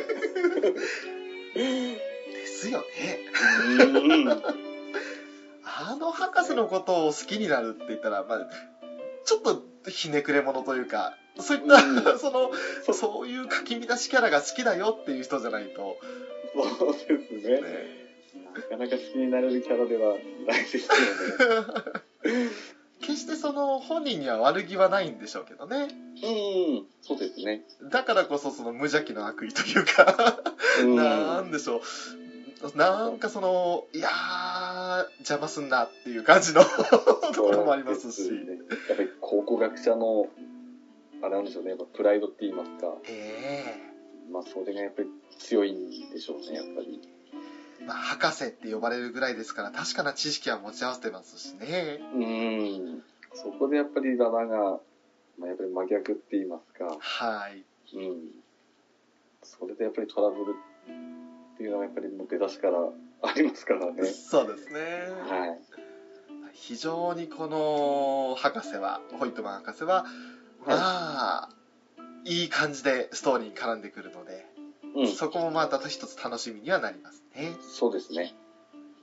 同じようにストーリーによく絡む登場人物としてサムという、はい。えーまあ、女の子なんですけれど、うん。えーサムという登場人物がおりましてこれがですねあのショーはちょっと声優さんのことを気づかなかったんですけれど、うん。はい。なんと、ね、今井あさみさんが演じてらっしゃるとそうですね。いうことなんですねはい。今井あさみさんといえばまあ有名なところで言うと、うん某シュタインズゲートのそうですね。マキセ・クリスといったところを演じられてる、あの今井さんでございますがはい。すごくなんかあのララの良き理解者というか親友のような位置づけになりますかね、そうですね。で、たびたび、あの、8ミリビデオカメラにも、まあ、あの、録画シーンが残ってて、はいまあ、ちょくちょく出てきますよね。そうですねはい。一応その記録係的な位置づけで同行するんですけれど、うんその番組として作ったりするっていうそのまあレポーター的な役割も果たす人ですかね、そうですね。な何かそのいいこうなんでしょう歴史的なものが見つかればそれを題材に番組を作りたいっていうところで同行するんですが、うんまたこのサムも非常にあのまあかき乱すって本人がかき乱してるわけじゃないんですけれどうんうん。いい具合にこう物語に食い込んできますよね。きますね。ねはい。そのサムが一体どう絡んでくるのかってところも一つ見どころになりますしうん。はい。ララとしてはやっぱりサムをその最初どうしてもバラバラになってしまうことも多いのではい。そういったところでそのサムを探しに行くってところもそのミッションというかストーリーの一つになってくるので、うん。はい、はい。そこもまた楽しめるシーンがありますねうん。また非常にそのやり取りというかあの、はいララとサムのやり取りは結構楽しいですよね楽しいですね。ねはい。そこにホイットマンが加わってこの野郎ってなりますけどそうですね。うん。そういった非常に魅力的な、まあ、一応ララロスに加えてサムホイットマン、まだその他にもねあのクルーは何人もいるんですけれどそうですね。4人ぐらいいますね。そうですね、はい。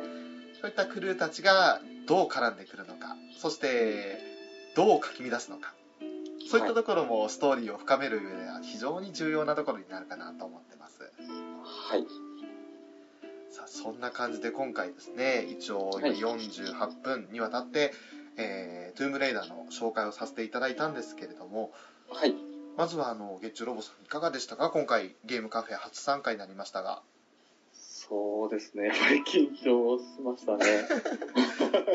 こうやってポッドキャストに参加されるというのは2回目になりますか？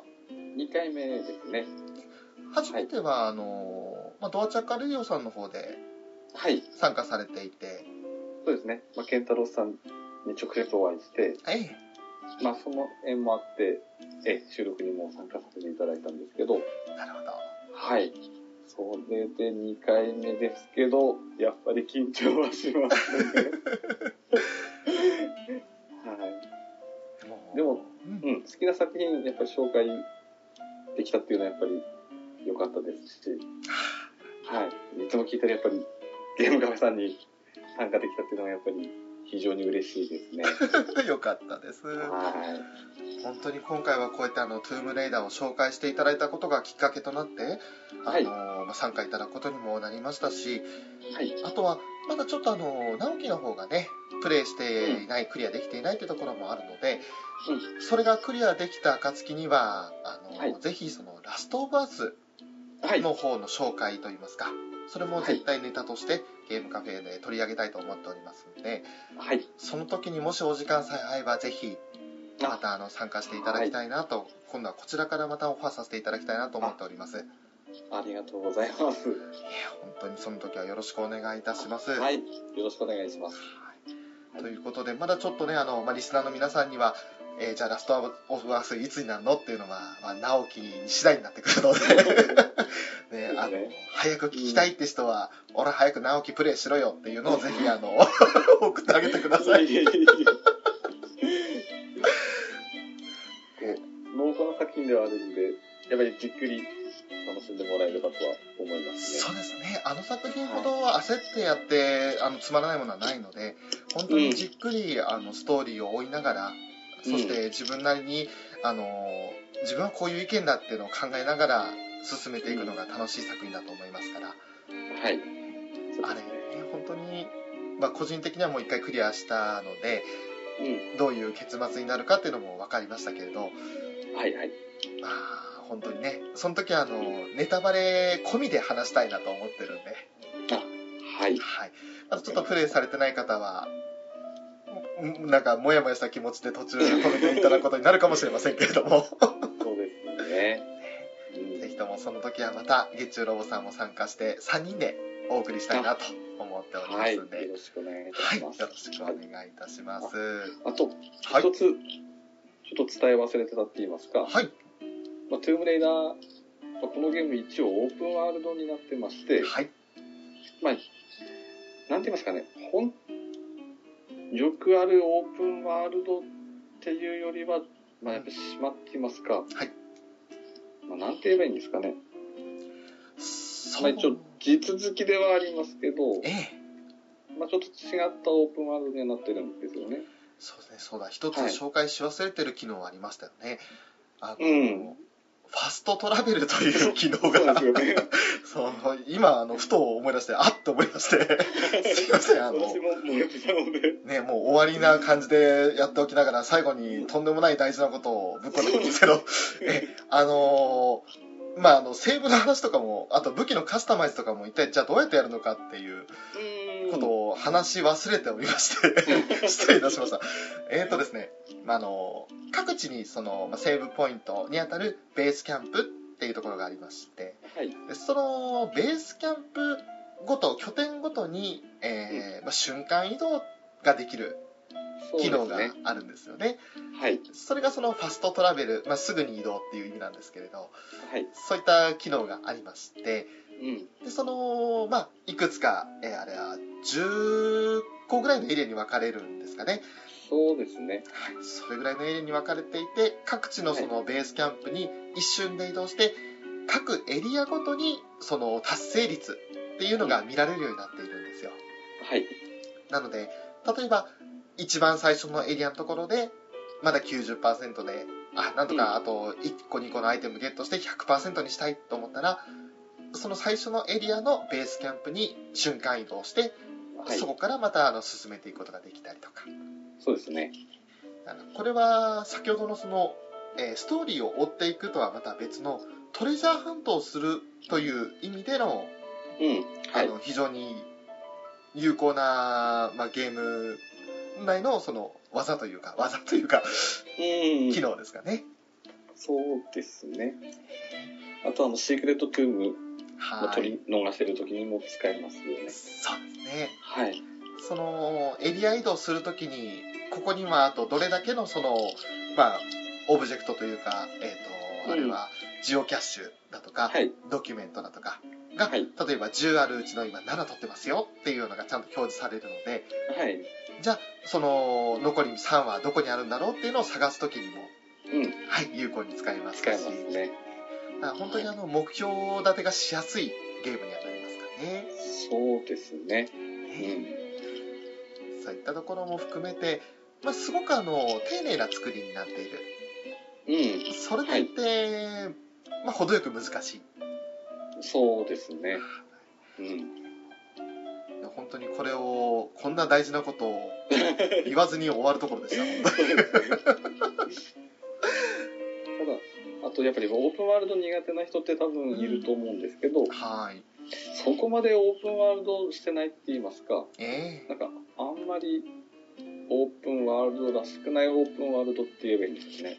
そうですね、あのメタルギアソリッド5に少し近いというかそれよりもちょっと狭い感じですかね、なので結構オープンワールドだからって言ってやっぱりやられてない方でも、ええこの作品は結構やりやすいんじゃないかなって私は思うんですけど、逆にあの入門編というかうん、そのオープンワールドに慣れるためにはいい作品だと本当に思いますねそうですね。そんなに広すぎず、んでもまあやっぱりオープンワールドなのでそこそこ広いって言いますか。はいはい。うまくその中間というかオープンワールドに慣れてない方にはとっつきやすくてでオはいープンワールドに慣れてる方にはやや物足りないけれどでもオープンワールドゲームできるって感じがするので、はい。とてもあのどちらにも好印象な作品になると思いますねうん。はい。へーそういった点でもまあなかなか最初はねあのあまりの迫力に圧倒されることも多いとは思うんですけれどはい。そして、まあ、一体どこに何があるのかがわからないということもあるかもしれないんですけれどうんうんそれはどのゲームでも言えることでうん。はい。やっぱ大事なのは慣れっていうところもあると思いますからそうですね。そのぜひこの「トゥームレイダー」という作品の、まあ、広さを味わいうん醍醐味を知ってほしいなというところになりますそうですね。はい。はいはい非常に大事なことを最後に締めとしてすみませんでした。いやいや本当にあの完全に忘れてました私そうですねこれだ非常に大事ですよここはそうですね。なんかいろいろあの一個ずつ追っていったつもりが見事に飛ばしてましてびっくりしましたよ 本当にご指摘ありがとうございましたはい。今回はそんなトゥームレイダーを紹介させていただきましたが、はい。まああのぜひね今中古商品とかでちょっと商品も手に入れたんですけれど、はい。1年、まあ、もう2年近くですか経ってもまだなかなか値落ちすることがないってところがうん。人気を物語ってると思うので、はい。非常にこの作品あの後悔はしないと思いますんでそうですね。私 PS3 で、まあ、プレイしたんですけど、はいまあそれでも十分綺麗ですし、ですねはい。まあ、4じゃなくても全然大丈夫ですね。ですねはい。4はその綺麗なものがさらに綺麗になったっていうまあ、感じなので、そうですね。はいうん本当にあのーまあ、それこそ背景一つとっても奥行き本当に奥の山々まで見えるだとか、うん。はいそうい。ったところのあの良さが際立つのはプレイステーション4ですが全然うん3でも楽しめる作品なので、ぜひそうですね。まだプレイされてない方はいかがでしょうか？っていうところですねはい。はい本日は本当に月中ロボさんありがとうございましたあ、いえいえ、お声かけていただいてありがとうございました。今回はこんな形でそのトゥームレイダーですね、えー紹介いただいた月中ロボさんとともに紹介させていただきましたあはい。どうもありがとうございましたあはい。ありがとうございました。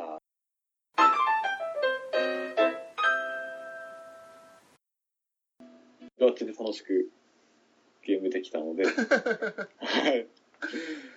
どっちにもそれぞれの良さがあるというかうん。あのーまあもちろんトゥームレイダーの方はアクション性が高くってうん。でも、はい。ストーリー的には若干他の2つには見劣ってしまってうん。そうなんですよね。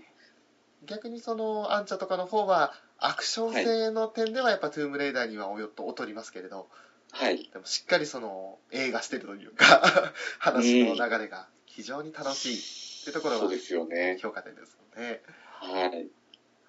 その辺が、まあ、今度そのラストオブアスを撮るときにはそのはい。点も比較対象にしてはい。前回トゥームレイダーではアクション性非常に良かったっていうふうに言いましたけどこれを比較すると、もうラストオブアスは完全にストーリーですという感じでそうですね。紹介できればいいなとは思ってますねはい。本当にもうなんでしょうねあのやっぱりその弓矢のシーンだとかはい。あのそれぞれどんどん矢を張ってロープを張ってってそしてあのなんかすどんどん登っていく機械みたいなのも途中で手に入るじゃないですかああ、はい。今までなんか一生懸命ロープをよじ登っていたのがスルーッと登っていけるようになったりだとかあとは、まあ、やっぱり降りていく方が何よりも醍醐味だったのとはいはい。あの途中であのすどんどんどんどんスライドして落ちていくんですけど途中で飛び乗る形で次のロープにああ、はい。飛び乗っていくのが3回ぐらい続いてはい。挙句の果てに川に落ちてあの QT じゃないですか そうなんですよね。であれが本当に目まぐるしくってはい。途中でボタン離したら落ちちゃうしそうですよね。あ、そこ結構難しかったですよね。難しかったですよね結構最はい初2回ぐらいあのまあ追いつけなくて次のコードに移れなくてああ、はい。ゲームオーバーになっちゃいました あそうどんどんロープ渡っていくんだってよし渡り切ったと思って今度川であの壁にボーンってぶつかっちゃってああ、はい。挙句の果てに滝壺に落ちるという もうなんだこの展開と思いましたねうーん。あとはあのラストオブアスでもありましたけどあの鹿をよく飼ってました、ああ、トゥームレイダーでもはい。なんかあの弓矢撃って23発撃たないと鹿倒せないんですけどはい。頭の方をうまく狙えば1回でやっつけれたりとかうんうん。で、あの肉剥ぎ取ってはい。けケチ食べてっていうのをはい。そういったたのも楽しかったですし、そうですね。うん。あのシークレットトゥームのところは本当にあの重しを投げてはいはい。であのリフトみたいなのを下ろして、うん。そのリフトに乗っかってで1個ずつ重しを落としてってはいはい。慌ててリフトを飛び降りては台の上に乗っかってそこからジャンプしてもう一回ジャンプするみたいなああ、はい。のがありましたしありましたね。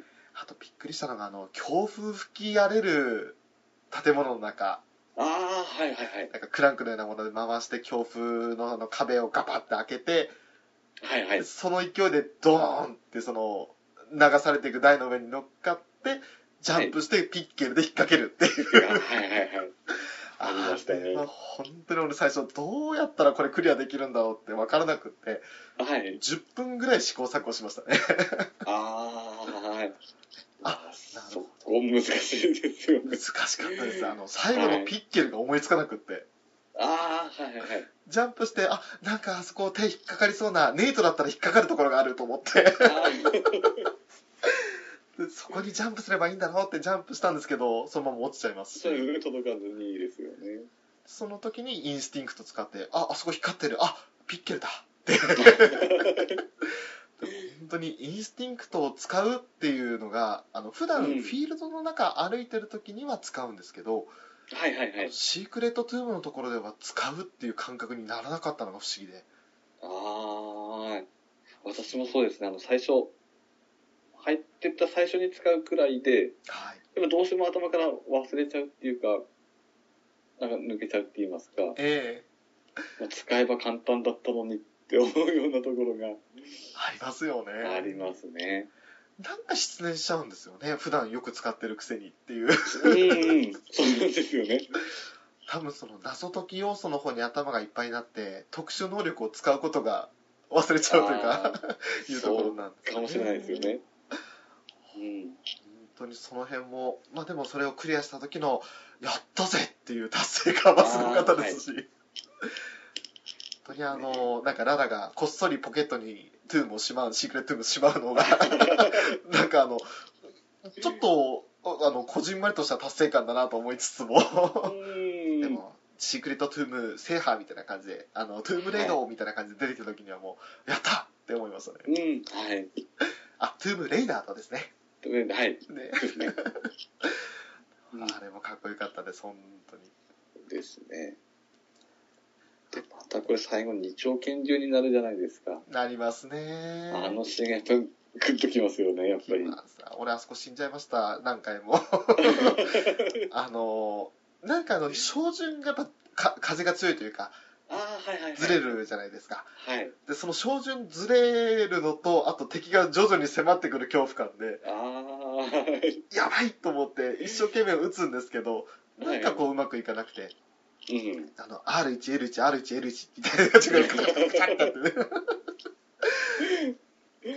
それで一緒にあの引きずられて、でもあれ、はい持ってるのピッケルだったかナイフかなんか、あ、ピッケルですね、相手持ってるの。あ、そうですね。ね、それを、まああの、突き立てられまして、はい。ギャーって言ってゲームオーバーになったこともありましたし。うーん。本当にあとはあのそのボスの直前にデカブツと戦うじゃないですかああ、はいはいはい。あれがあの最初まあでもあの時一回も死なずにはクリアできたんですけれどはい。最初どう倒していいのかが分からなくってああ、でかわすのも精一杯でなんか結構範囲が広かったんでうん。でうわっと思ってうまくかわした時になんとなくその考えなしに背中打ったらはい。聞いたんであ背中弱点だと思ってで それからはなんとかその引きつけてかわす引きつけてかわすっていうのをやって、うん。で、はい弾丸一発ずつというかあのショットガンではい。ちまちま撃ってたって感じがああ、はい。ああいうその鎧武者なんか巨漢鎧武者みたいなやつがもう、あれも面白かったですねうん。そうですね。それこそさっきあの銃声とか鳴らしちゃいけないところってその鎧武者出てくる前に、なんかあの集会みたいなところあるじゃないですか、なんかみんなゾロゾロ集まってくるところはいはい。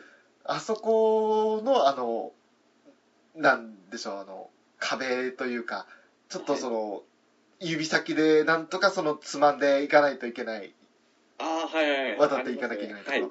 あそこが分からなかったんですよああ、はい。あれあのーインスティンクト使っても光らないんですよねあそこ光らなかったんですよね。あれ、あそこどうやって行ったんでしたっけ？えっとなんかその通路で中央にその広場みたいなところがあってはい。2階に両脇にその階段があるような感じのはいはいはいス。テージでで中央を丸太で渡れるような感じになってるんですよねはい。でその丸太を渡った先のそのまあ明らかにここを渡ったら絶対見つかるだろうみたいなところをはい。あのその指先だけでこうなんだろうサスケみたいな状態でどんどんどんどん進んでいく感じでしたねはい。ありましたね。で渡りきったところで敵に見つかってはい。淡くってその、まあ、飛んでくる弓矢の中を走って逃げていくって感じですかああ、はい。はいその先はまた滑り台になってるっていう あとはショットガンで穴を開けるところとかあ、はいはい。グレーネードランチャーじゃないと開けられないところとショットガンで開けるところとあとね。隠しエリアに当たるんですけどそのはい。上の方に宝があってはい。その宝がある木の台座を銃で破壊しないと宝が落ちてこないとかああ、はいはい。どうやったらあの宝を落とせるんだろうと思っていろんなその宝に直接弓当てたりだとかはいはい。弾もったいないけどと思ってハンドガンで宝を撃ったりとかするんですけどはい。ピクって動いても落ちてこないんでうん。どうしたらいいんだと思いましたね最初ああ、武器変えてたまたまショットガンでバーンって撃ったっけ台が壊れてあっってそうなんですよね。本当にあそうか確かにショットガンで台ごと壊せば落ちてくるんだっていうのに気づくまで時間かかったりとかしましたね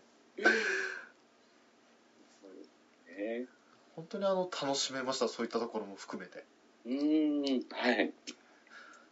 本当満足したゲームの一つというか、まあ、結局その100%に至らないところであの、うん限界感じてしまったんですけれどああ、はい。92%だったかなおお。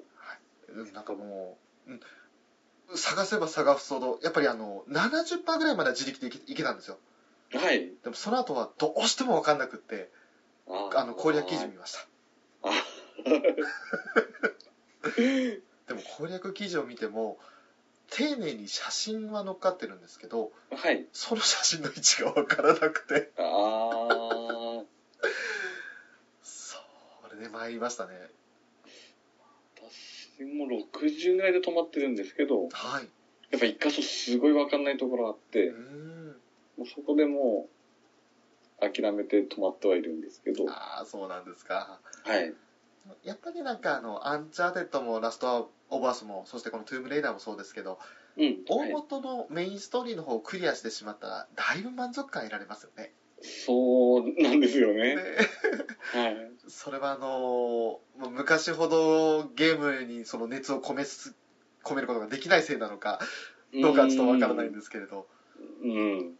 かなりそのストーリーだけで満足してしまう自分が残念だなとは正直思う時あります でも私もそうですね、ラストバースの方は本当にもうんう2周はいけなかったですね。いけなかったですねはい。もう1周で完結したっていうか終わったっていう感じで、そうですね。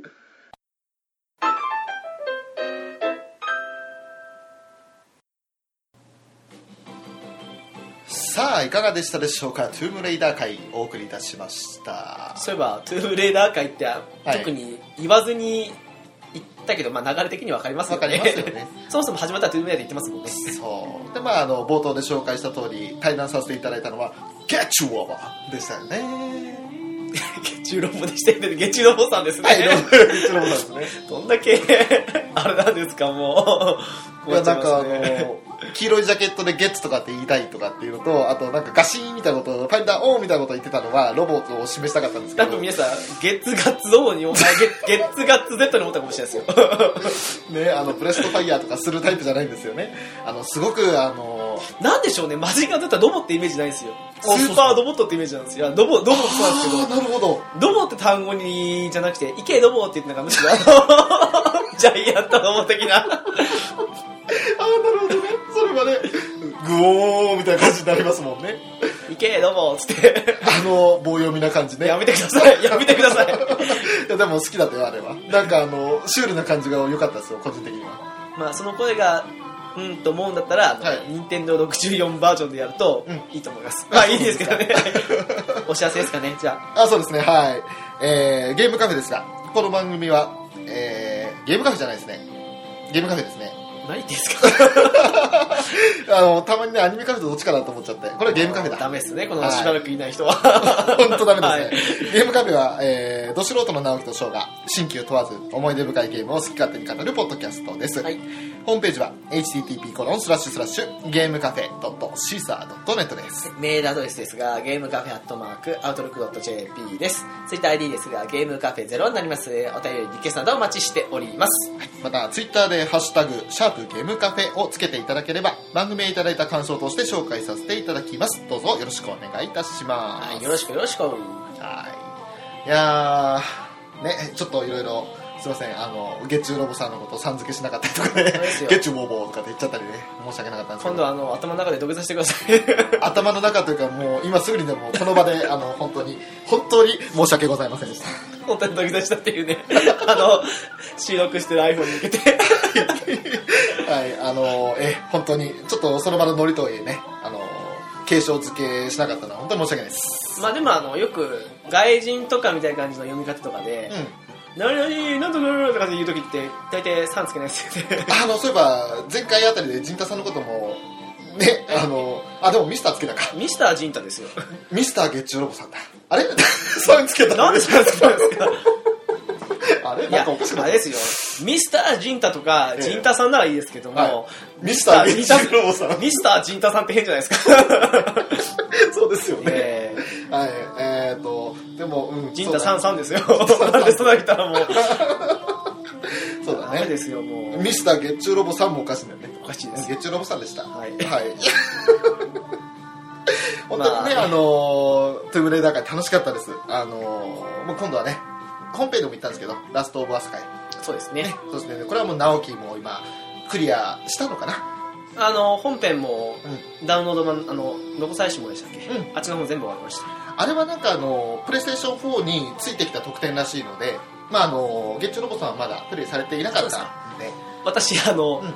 エリー一人で柱の裏に隠れて、敵がワンサかこっちに近づくけど、超脳汁出ました。え？超楽しいと思って。楽しかった？確かにその辺は。一人一人処理していくのが楽しかったです。ああなるほど。どう殺してやろうかと。やめなさい。そういうねあの殺してやろうとかそういう危ない方の作品じゃなくてむしろ殺されるのか逃げる方だからまあ、作品的にはね。あなたはちょっと野蛮すぎるよその辺。はやめてください、そんな野蛮人みたいな感じに言うのは。間違ってないでしょ？いや、間違ってます。いや間違ってない。よ英国紳士です。嘘つけよ。そんなわけで。はい、そんなわけで、変態紳士の翔さんと、英国紳士の私がお送りしました。はい、お前ちょっと待てよお前本当に。になんだよそれ本当にもう。え、変態紳士じゃないですか？変態紳士ではないよ。ド S 紳士とか。っていう位置づけをされてるけど違うよ。やばいっすね、あの、アニメカフェ、あの、ド S の翔さんとド M のウラキングさんみたいな感じで来てるじゃないですか、まるで。いやあのね違う違う。ド S に仕立て上げようとしてる本当の S の直樹だよ。あのそれはね分かるよ。そのうち。ていうかもうみんな分かってるはず。皆さんよく注意して聞いてください。この次の回です。翔さんがド S になります。ああそうですねはいというわけで今回お送りいたしましたゲームカフェの直樹とド S のショーでした。よはい次回もよろしくお願いします。ろしく